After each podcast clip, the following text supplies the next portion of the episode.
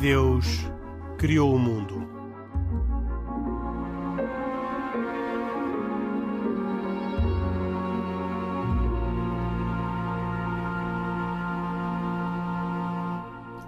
Boa noite. Esta é mais uma edição de E Deus Criou o Mundo, um programa, como habitualmente, com Isaac Assor, judeu, e Pedro Gil, católico.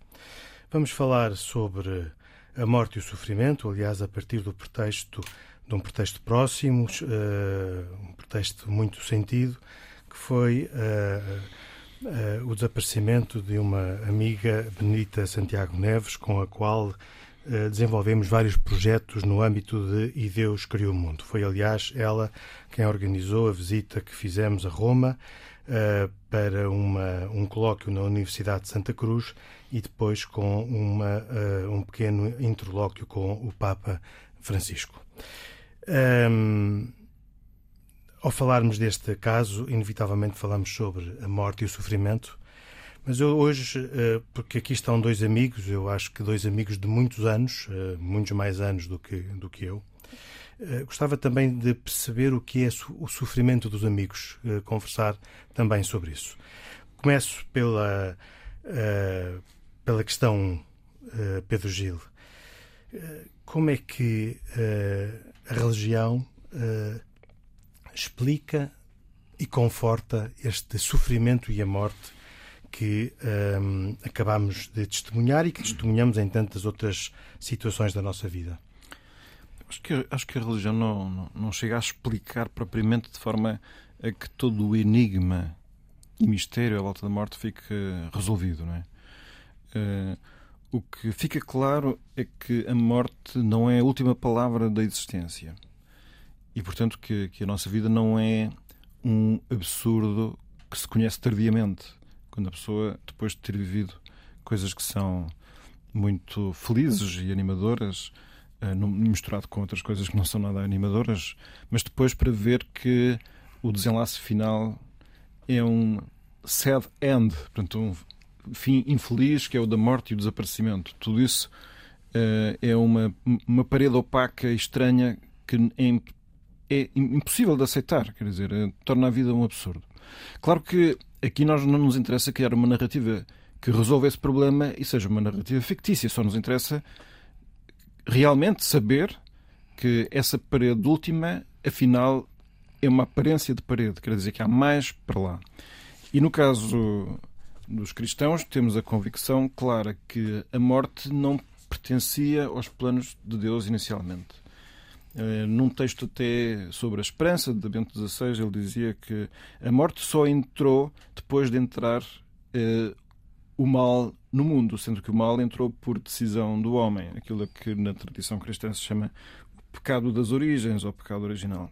Porque o desígnio de Deus não era que nós vivêssemos esta vida tão feita de traições, egoísmos, invejas, calúnias, perseguições, sofrimento e dor. E então a morte entra, em parte, não é como castigo, mas como remédio. Porque imaginem o que é uma existência sem fim, toda misturada destas dores que a vida tem, não é? não, esse problema ficou, de alguma forma, resolvido quando Deus se fez homem para curar o homem desses males, precisamente, não, não de outros. Jesus Cristo uh, assumiu em si todas as responsabilidades dos homens e sofreu, sendo ele inocente, e ressuscitou. Portanto, ele venceu a morte. E é por isso que nós dizemos que a morte já não é a última vitória. Portanto, na última palavra, perdão. Nós, nós temos a noção clara de que, de alguma maneira, que nós não conhecemos ainda completamente, porque não há muita comunicação com o mundo do além, eh, de alguma maneira nós viveremos quem quiser, quem, quem durante a vida nesta terra não tenha excluído Deus, poderá viver com Deus e depois, até inclusivamente, na visão cristã, haverá até uma nova céu e nova terra. Portanto, a visão cristã acha que uh, a matéria é da, é da nossa própria condição. Portanto, não é possível existir só os espíritos. ok? De alguma forma nós teremos, voltaremos a ter corpo, voltaremos a reencontrar-nos. Aqueles que eh, não tenham escolhido, escolhido, nesta terra viver fora dessa, desse âmbito de, de bondade que é Deus. E para o judaísmo, uh, Isaac, como é que o judaísmo vê a morte e que esperança é que põe em cima da morte? Bem, eu, eu, se me permitirem, eu gostaria de primeiro citar uh, um, um, um, breve trecho de um texto que a minha irmã Miriam Assor escreveu uh, numa publicação semanal uh, nesta semana mesmo e, e, e, e que retrata um bocadinho o qual é o nosso pensamento sobre a morte. A Benedita partiu para cima e, com todo o respeito, não tinha pedido autorização à minha irmã para falar sobre isto. A Benedita partiu para cima. Mesmo quem não acredita em escadas e moradas celestiais, entende que não existe como não crer que num céu verde estará para sempre, nesse sempre que rima com um nunca mais, a sentença que nos castiga aos olhos do choro. Havemos de nos ver, de novo, todos mortos e tão vivos de emoção. As almas vão e voltam para se reencontrar. E isto é um, um, um pouco do, do, do, do, que é que é a versão, a vertente judaica para a morte.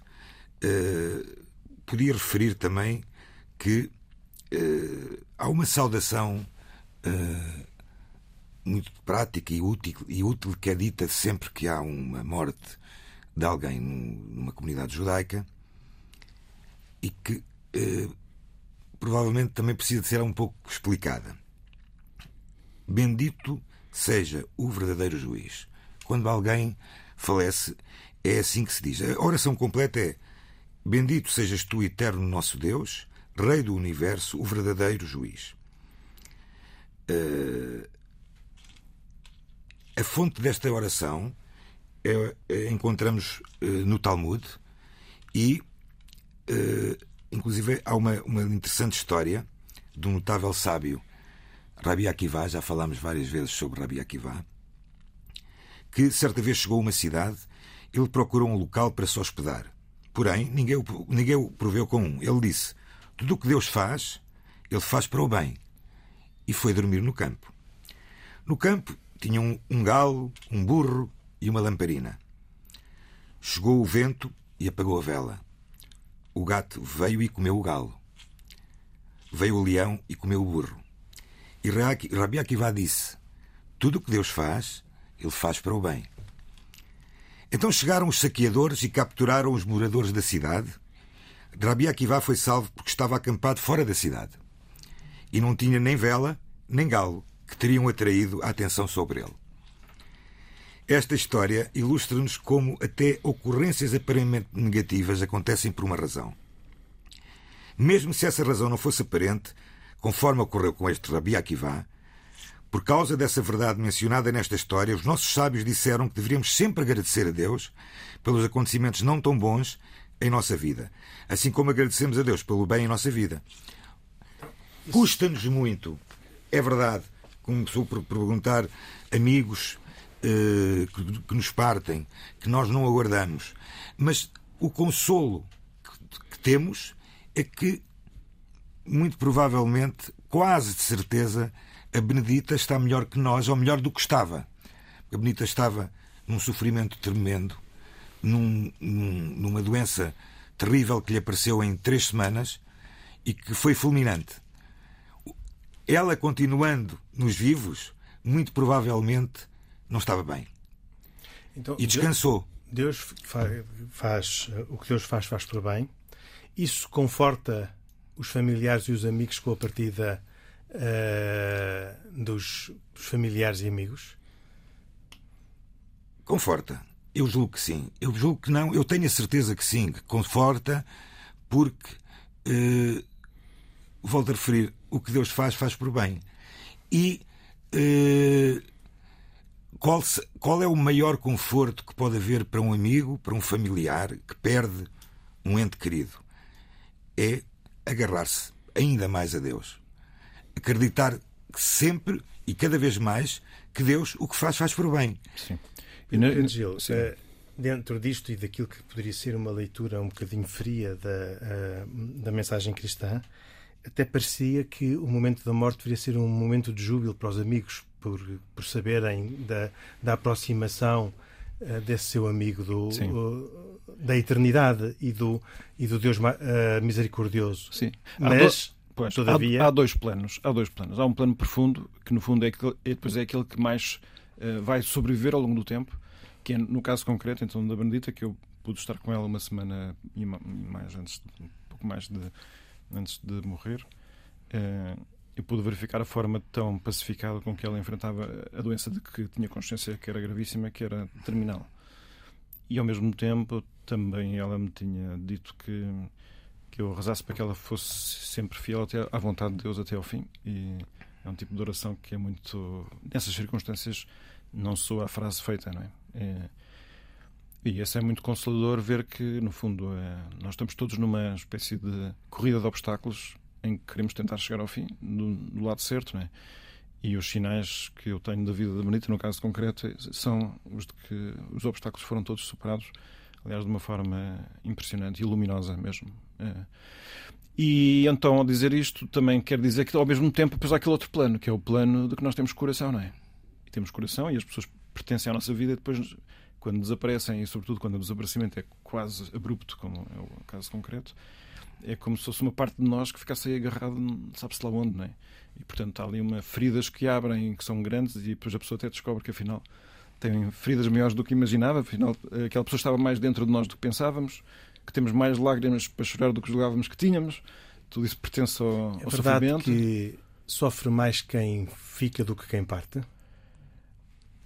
Quer dizer, eu não sei, nunca parti, não sei, não sei, não sei dizer, não é? Eu, eu acho que eu, eu acho que quem, quem parte e está com Deus está não sofre nada. Quer dizer, ainda que na visão cristã depois haja a possibilidade de haver ali uma purificação final, a certeza, o conforto de estar uh, com Deus não tem comparação com a situação de incerteza que nós vivemos aqui, não é?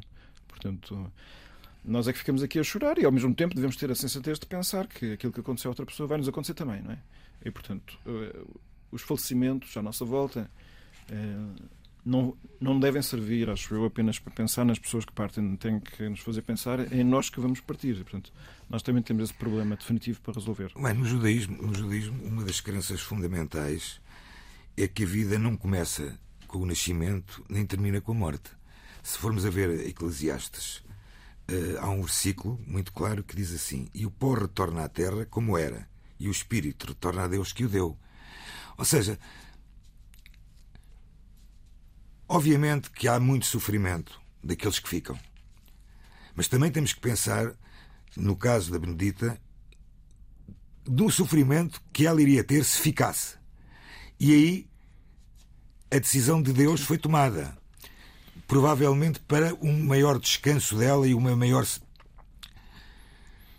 uma maior leveza na sua partida o choro por pessoas que. e o, e o lamento por pessoas que partem, familiares, amigos, eh, existiu e existirá sempre.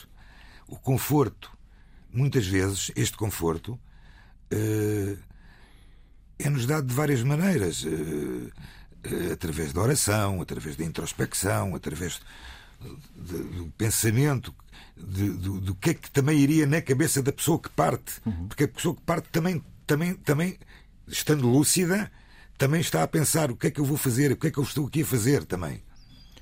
Eu, nestas alturas, o que às vezes o que penso é que é, a morte destas pessoas que, que são, são luminosas e são bondosas, como era o caso, faz pensar que o céu deve ser um sítio muito bem frequentado e dá vontade de ir para lá, não é? que não, não há que temer uh, se nós estivermos bem orientados. E já agora, para terminar com as citações à minha irmã, Miriam, ela tem aqui uma citação incrível. Não há salmo de David que nos prepare para a subida de um amigo. Certo. E é um dos grandes costumes judaicos uh, com a morte e ou, com, com, alguém que está doente ou alguém que está necessitado é uh, o, o, recitarmos salmos de David. Okay. E ela faz aqui uma. Um, não direi se isto é uma, uma metáfora, mas, mas não há salmo nenhum destes que nos prepare para a subida de um amigo. Ou seja, eu, não, não nos prepara, uhum. mas conforta-nos. Eu tenho, tenho, acho que posso falar deles para que ele me autorize a falar sobre isto, mas tenho um irmão que é médico oncologista uh, já há muito tempo. E, portanto, por lei própria da profissão dele, uma parte grande dos doentes não sobrevivem à doença. E, portanto, a ele compete-lhe uma tarefa muito difícil, que é, às vezes, depois de algum tempo de relacionamento com os doentes, ter que lhes dizer que já não há mais esperança médica, não é? Nunca é fácil depois estar a dizer quanto tempo é que é de sobrevida, porque esses cálculos são sempre incertos e depois criam expectativas complicadas. Mas uma coisa assim que se pode dizer logo, que é eh, a pessoa tem que começar a tomar então como certo no tempo e de uma forma próximo aquele momento que sempre aconteceria na nossa vida, que é o de fechar contas. E, portanto, a pessoa tem que ter a, tem a oportunidade naquele momento de ter a, a, coragem de olhar para a vida com um olhar verdadeiro que até agora se calhar não tinha tido. Quer dizer, o que é que na minha vida vale e tem que continuar a valer até ao fim e aquilo que é supérfluo, afinal, era coisas que estavam a mais, coisas caducas e nas quais eu não posso depositar esperança nenhuma. E, e, há pessoas que têm ou projetos ainda por finalizar, ou têm amizades por alimentar, ou têm reconciliações para fazer, ou têm simplesmente até remediar o esclarecimento da própria, da, do próprio espírito ou alma, se quisermos. É, é, são aquelas sombras interiores que queremos uh, resolver e, pronto, e, em que de repente as coisas se tornam definitivas e últimas. E pronto, é um momento enorme. Eu, por acaso, admiro a, a, tarefa dos médicos que têm que fazer esta comunicação, porque é, é, a situação duríssima de ter que falar sobre a morte. Aliás, nós aqui só uma vez participámos num congresso sobre a morte, que precisamente foi organizado pela Benedita também. Exatamente. Que foi ela que nos levou lá para falar sobre este assunto e também foi ela que levou o meu irmão a falar sobre a comunicação do tema da morte para doentes terminais. Mudamos de assunto, ficando na memória com a, a lembrança da Benedita Santiago Neves. Um, e, e, gostava de rapidamente voltar ainda, já passado, passou tanto tempo, ao enterro da Rainha Isabel II e à, à, à mudança uh, suscitada com isso. E em particular gostava dos vossos comentários sobre aquilo que o rei Carlos III disse num encontro que teve com mais de 30 líderes religiosos, uh, em que, primeiro, uh, se identificou, disse, e, e cito, sou um cristão anglicano comprometido, Uh, isto, digamos, é uma expressão das suas convicções pessoais, e depois diz, completa, mas como soberano, tem, uh, mas o soberano, referia-se a ele com certeza, mas uh, diz na terceira pessoa, o soberano tem o dever adicional de proteger a diversidade do país, incluindo o espaço para a própria fé e a sua prática através das religiões. não sei se vos parece aquilo que a mim me pareceu quando li na altura, que esta é uma afirmação eh, de compromisso com a liberdade religiosa e com o papel da religião nas sociedades que eh, não é frequente encontrar hoje no mundo ocidental. Totalmente de acordo. Eu acho que é uma afirmação que precisamos de ouvir mais vezes e, e ser escutada com maior respeito. Um, ele está a fazer, por um lado, a sua própria confissão de fé, ele, ele, próprio, que é o chefe da Igreja Anglicana. Que é? é? o chefe da Igreja Anglicana.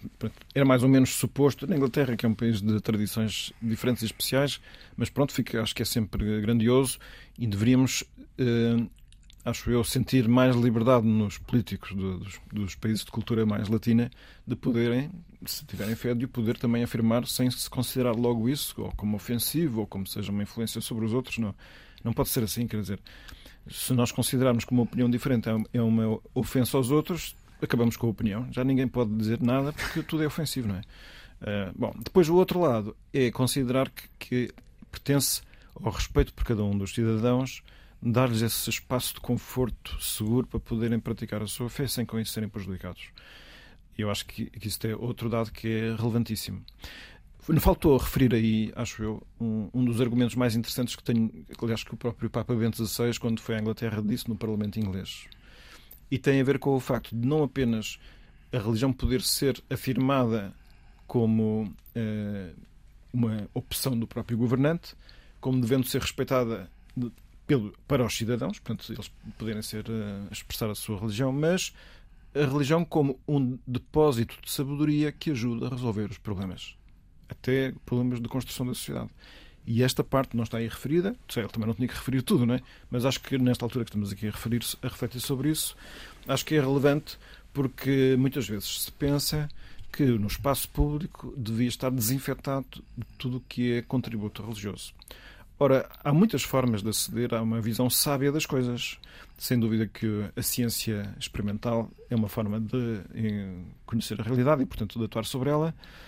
Mas também existe as tradições culturais, a sabedoria da própria literatura, eh, da, própria estética, mas também, e muito, em grande medida, das religiões, que trazem ideias interessantes sobre aquilo que o homem é e não é, e aquilo que o conduz a, superar-se e ser feliz, e, e, muito, e, e, muitas vezes aquilo que leva a que, através da fé praticada, contribua a construir a sociedade. E essa parte eu acho que fazia aqui falta. E o Isaac, Não, o eu... diz, o Isaac que viveu em Inglaterra, uh, conhece bem a sociedade inglesa, uh, que comentário faz? Mas eu, eu, eu, eu, o primeiro comentário que queria fazer, e isto foi algo que muito provavelmente passou despercebido uh, à maioria das pessoas, é que este encontro foi antecipado em uma hora.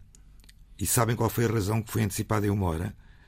Este encontro foi. Estamos a imaginar. Este encontro foi. Este, exatamente. Este encontro foi feito numa sexta-feira, foi antecipado em uma hora para que o rabino-chefe, o rabino-chefe Mirvis, chegasse de volta à casa antes do Shabat.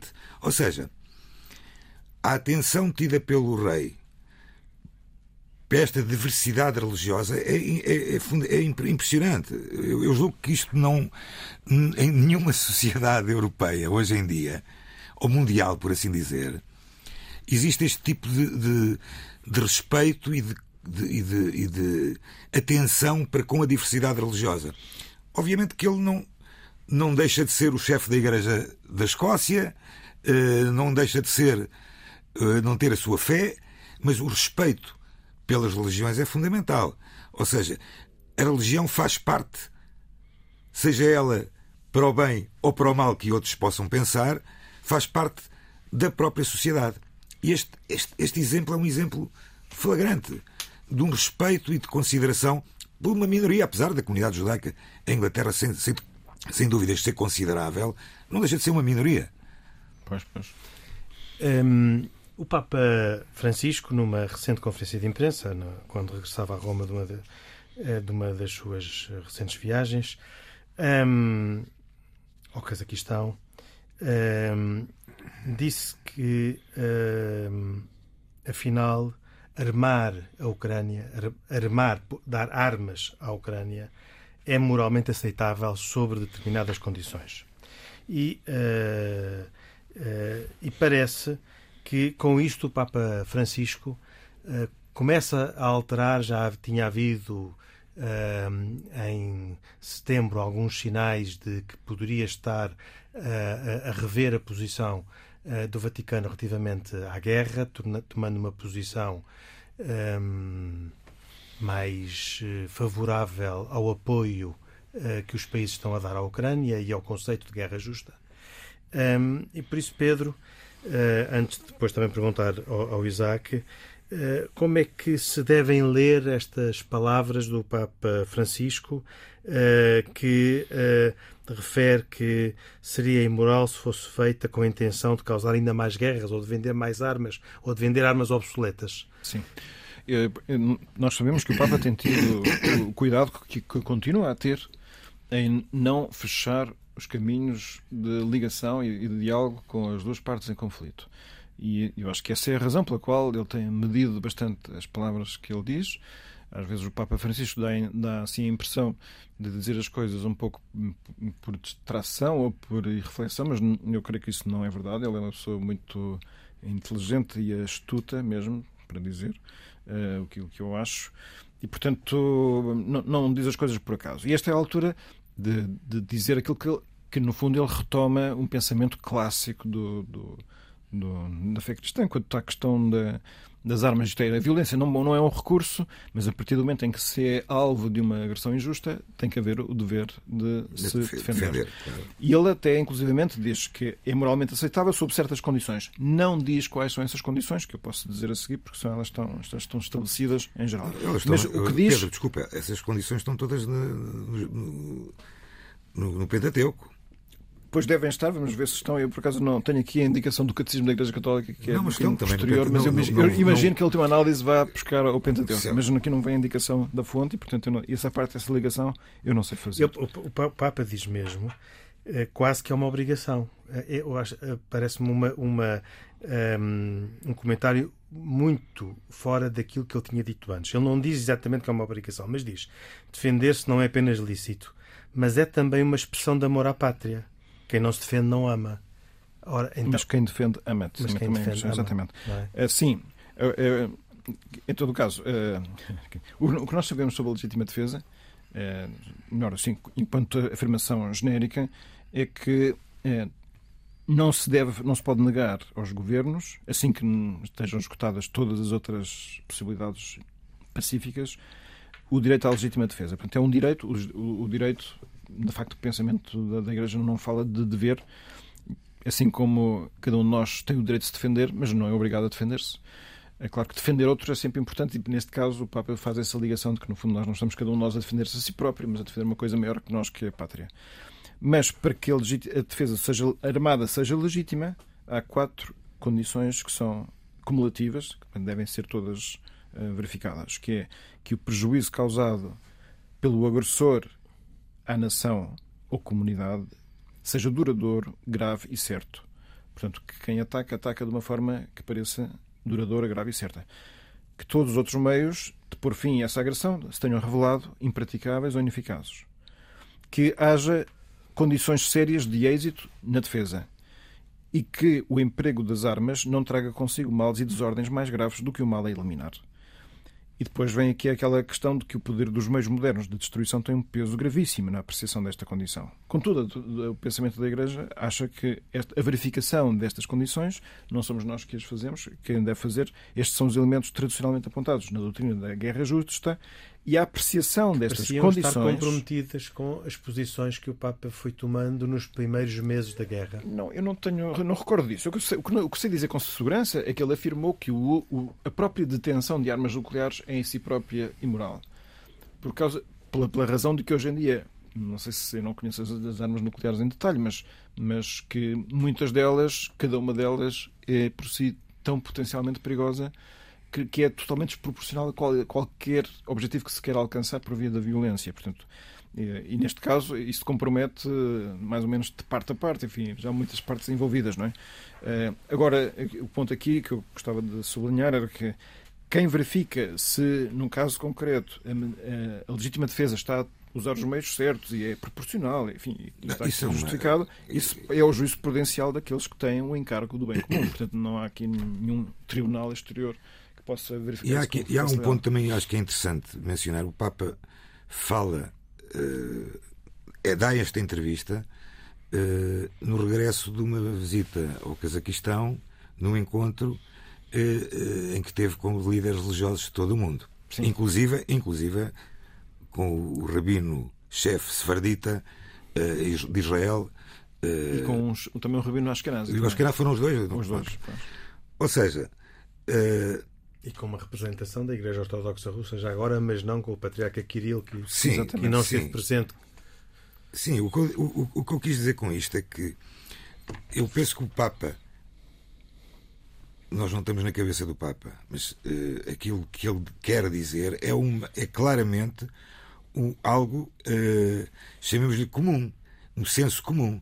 Uh, poderia até considerar, eu neste momento poderia até fazer uma, uma, uma, uma pequena analogia, pequena, chamamos pequena, para mim até poderá ser grande, analogia para com uh, algo que, por exemplo, na, na Torá nos é mencionado como o povo que quis destruir o povo judeu, Amalek, ou sei, em que inclusive anualmente anualmente é lido um trecho da Torá em que nos diz claramente: lembra-te do que Amaleque fez, erradica a memória de Amaleque sob os céus e não, nunca esquecerás.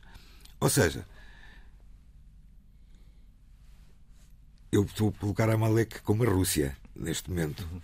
Uh, ou seja, uh, na história do povo judeu tivemos vários Amalequitas que tentaram destruir o povo de Israel. Uh, e este caso, estamos a falar de algo que quer destruir a paz no mundo, na Europa, e que tem que ser claramente denunciado, porque denunciado e, e, e combatido. de todas as formas. Uh, se são profissionais ou não são profissionais, isso é uma coisa que nem o Papa, nem os grão-rabinos, nem os imãs vão conseguir, vão conseguir. A questão da, da, da proporcionalidade é algo muito, muito vago. Muito vago entender-se. Ouve-se muito falar na proporcionalidade. Sim, mas compreende-se a ideia de que tem que ser proporcional. Outra coisa é medir em concreto. É, se é proporcional como é que medes a proporcionalidade? Quer dizer, eu não sei fazer essa medida. Nem tu, nem ninguém. E quem, e quem diz que quer fazer essa medida de proporcionalidade e que sabe fazê-la, está a mentir. Okay. Não está a ser correto. Advirto só que estamos a gravar este programa no dia 20 de setembro e que muitas coisas podem mudar entre o dia em que estamos a gravar certo. e o dia em que o programa é ouvido. Uh, terceiro tema do programa de hoje, o quarto tema do programa de hoje, uh, com tempo para que o Isaac possa explicar e conversar connosco sobre a festa de Rosh Hashanah, que foi uh, no, no, final de setembro, de 25 a 27 de, de setembro. De setembro. E a pergunta que já aqui foi feita mais do que uma vez e portanto mas há certos temas que não ficam esgotados quando são abordados uma vez é, é que nos explique rapidamente o que é que é esta festa? Uh, e depois eu tenho mais duas perguntas para fazer, mas pedir que fosse ao ponto okay. de explicar o que é esta festa. Bem, uh, Rosh Hashanah uh, faz parte de mais um outro, uma outra celebração do calendário judaico, que é Yom Kippur, chamados Yamim Noraim, dias terríveis, por assim dizer, em termos de tradução, tradução à letra. E porquê é que falamos como dias terríveis? São dias de julgamento e de expiação. Comecemos por Rosh Hashanah. Rosh Hashanah é o ano novo judaico, também chamado. Rosh Hashanah, a tradução de Rosh Hashanah é, é a cabeça do ano, mas o, o, há vários nomes que são dados a Rosh Hashanah. Um deles é o dia do julgamento, Yom Adin. E neste dia, Deus determina o destino de cada um para o ano que se inicia a parte fundamental e principal do serviço religioso de Rosh Hashanah e fundamental é realmente o clímax da festa, da celebração, é o toque do chofar, portanto, do, do, do corno, do corno de cordeiro, que desperta as pessoas para o arrependimento. Isto é o princípio do ano. Sim, Rosh Hashanah é o aniversário do universo, o dia em que Deus criou também Adão e Eva e é celebrado como um dos mais importantes. é para aquilo que para no calendário gregoriano é o dia 1 de janeiro. Sim, mas com uma diferença. O dia 1 de janeiro é um dia de folia, por assim dizer, e o, e o dia de, Rosh Hashanah não é propriamente, nem de perto nem de longe, um dia de folia. As observâncias de Rosh Hashanah incluem o acendimento de velas à noite, refeições festivas com doces durante a noite e o dia, e o toque do chofar, obviamente, que é o clímax uh, dos dois dias. Qual é o significado do toque do chofar? É o despertar para o arrependimento, é o som. Então, uma espécie de sereia, de sirene é um som, que toca. É um som, é um, uh, para já, não é só um simples toque, por assim dizer, tem vários toques. Na verdade, uma, são, uma melodia? São três toques diferentes, cada um com com, com, com, para o próximo ano, se Deus quiser, eu trarei um chofar e farei aqui uma gravação do que é que é um toque do chofar, eh, porque eu também toco o chofar. Portanto... Irei ouvir com muito, com muito interesse. Eh, a Torá institui que Rosh Hashanah seja celebrado como o aniversário da criação. E atenção, o mais incrível no meio disto tudo é que não no primeiro dia da criação, mas sim no sexto dia da criação, que é precisamente o dia em que foi criado o homem. E porquê? Porque eh, não reside somente no surgimento de uma nova criatura, superior às outras do reino animal, mas sim o significado está que esta nova criatura, o homem, é essencialmente diferente das outras, pois foi o homem que reconheceu o Criador através da criação e levou a este reconhecimento a realização e suprema finalidade do seu desígnio divino. Em Rosh Hashanah, o homem não enfrenta não, não apenas só o julgamento divino, como também o seu próprio julgamento.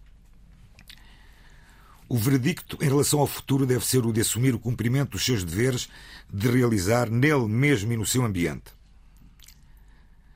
Uh, outro fator interessante. Posso perguntar se, se, o espírito do Rosh Hashanah é uma espécie de recomeço na, na vida de cada um? É, completamente. É tanto um reset, mais, uma espécie tanto de... mais, é, é, um, é um refresh, é um, é um, é um, é um, é um reset. Zero. É um reset. contador zero que, aliás, dá-nos depois 10 dias até Yom Kippur para termos esse reset total. Porque no dia de Yom Kippur o destino vai ser selado.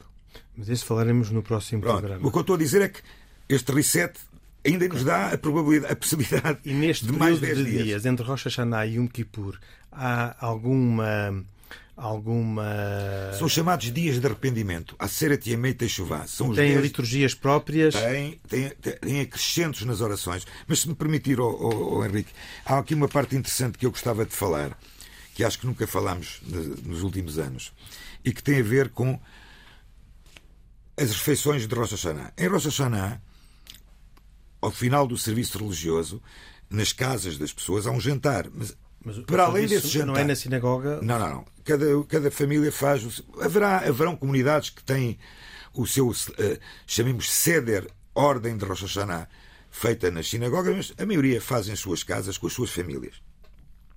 Como se deverão recordar, logo no início eu disse que uh, comia-se alimentos doces, uh, festivos, mas há uma ordem neste jantar, antes do jantar, em que comem-se determinado tipo de alimentos que são realmente simbólicos e que cada um deles tem uma, tem uma, uma determinada explicação e uma determinada oração. Comecemos pela maçã. Quantos são? São vários. Então escolha dois. Bem, vou começar pela maçã, em que mergulhamos uma fatia de maçã doce no mel e recitamos a bênção da fruta. Cada uma das frutas tem, tem uma, uma oração. O mel, já agora, como, como disse, que mergulhamos no mel, o valor numérico da palavra mel em hebraico, dvash, equivale ao valor de Av Arachamim, Pai Misericordioso. O que é que isso quer dizer? Pai O que é que quer dizer valor numérico?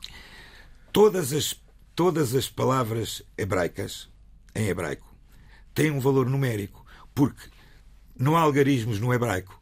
As, ah. as, palavras, as letras são algarismos. Ah, portanto, a pessoa, quando quer escrever números, escreve letras. Escreve letras. Ah, okay, agora percebi. Escreve letras. Então, quando diz a sua idade, como é que. Uh... Eu escrevo em hebraico a letra correspondente ao 7, eu tenho 70 anos, ao 7 tenho 70, não, estou a brincar. Ao 7 e depois. É uma maneira de não dizer a idade. Ele tem a minha idade, estou ficar preocupado. Não, que eu estou. Não, mas é interessante. Sim, sim, diga. E depois, diga. E depois cada uma destas palavras poderão ter, através da, número, da numérica, uma determinada explicação. E mel, em hebraico, quer dizer, diz-se em hebraico, devash, e o valor numérico de devash equivale ao valor de Av Arachamim, Pai Misericordioso. Assim, o mel representa a esperança de que a sentença decretada pelo Supremo Juiz seja amenizada pela sua compaixão. Ou seja, um juízo doce. Doce. Okay. E, e, depois temos mais outras, mas, mas, mas isso não, não, não, são muitos, não, são muitos, mais, mas são alguns mais. Para o ano, o, o Isaac aproveitará. Mas já agora, se me permitir, tenho aqui mais só uma, só mais uma. Só mais uma. A romã. A romã. Costuma-se ingerir em sinal para que apresentem que aumentem os nossos méritos como os caroços da romã. É a oração. E há uma explicação. A romã quantos caroços tem? 613. Isso está contado assim? Que é precisamente o número das mitzvot da Torá. E então dizemos: Possa ser tua vontade que nossos méritos cresçam em número como as sementes da romã. Ainda vou contar esses caroços para ver se é Já alguém já os contou. 613. Pedro Gil, uma recomendação para fecharmos o programa. Temos dois minutos para, para terminar. Para recomendações, ok. Eu vou sugerir às pessoas a participação no Congresso Missionário ah. Fraternidade Sem Fronteiras, que vai acontecer nos dias 14 e 15 de outubro de 2022 no Auditório Cardeal Medeiros, na Católica, em Lisboa. São dois dias inteiros com vários oradores de grande qualidade com o cardeal Miguel Ángel Ayuso, que é do Departamento das Relações Interreligiosas do Vaticano, por exemplo, e o cardeal Tolentino também, e dá-se o caso também de haver uma mesa redonda em que eu estarei presente, estará presente também alguém da comunidade judaica. Inicialmente era previsto que fosse o Isaac, mas não, não irá ser, mas pronto. Portanto, esta é a minha recomendação. A participação é livre, é bom ir ao site da Conferência Episcopal e lá procurar Congresso Missionário. E o, uh, Isaac, a sua recomendação? A minha recomendação é algo que uh, foi, vai ser inaugurado no dia 23 de setembro, ou já foi inaugurado, foi inaugurado no 23 de setembro. De setembro uh, em Paris, na Câmara Municipal de Paris, vai inaugurar na, eh, um, um, passeio, um passeio, um passeio em homenagem ao cônsul Aristides Sousa Mendes, o cônsul português em Bordeaux durante a Segunda Guerra Mundial. Uh, será ao longo da conhecida Boulevard de Batignolles, entre a Rua Andrieux e a Praça Prosper Goubot, e, vai, e contou com a presença do Presidente da Câmara de Paris e também com o Presidente da Câmara Municipal de Lisboa, Carlos Moedas. E assim terminamos esta edição de E Deus Criou o Mundo com uh, Pedro Gil e Isaac Assor, uh, os cuidados técnicos do João Carrasco, produção e autoria de Carlos Quevedo e produção executiva de Cristina Condinho. Nós voltamos dois, oito dias para mais uma edição de E Deus Criou o Mundo. Até para a semana, se Deus quiser. Boa noite.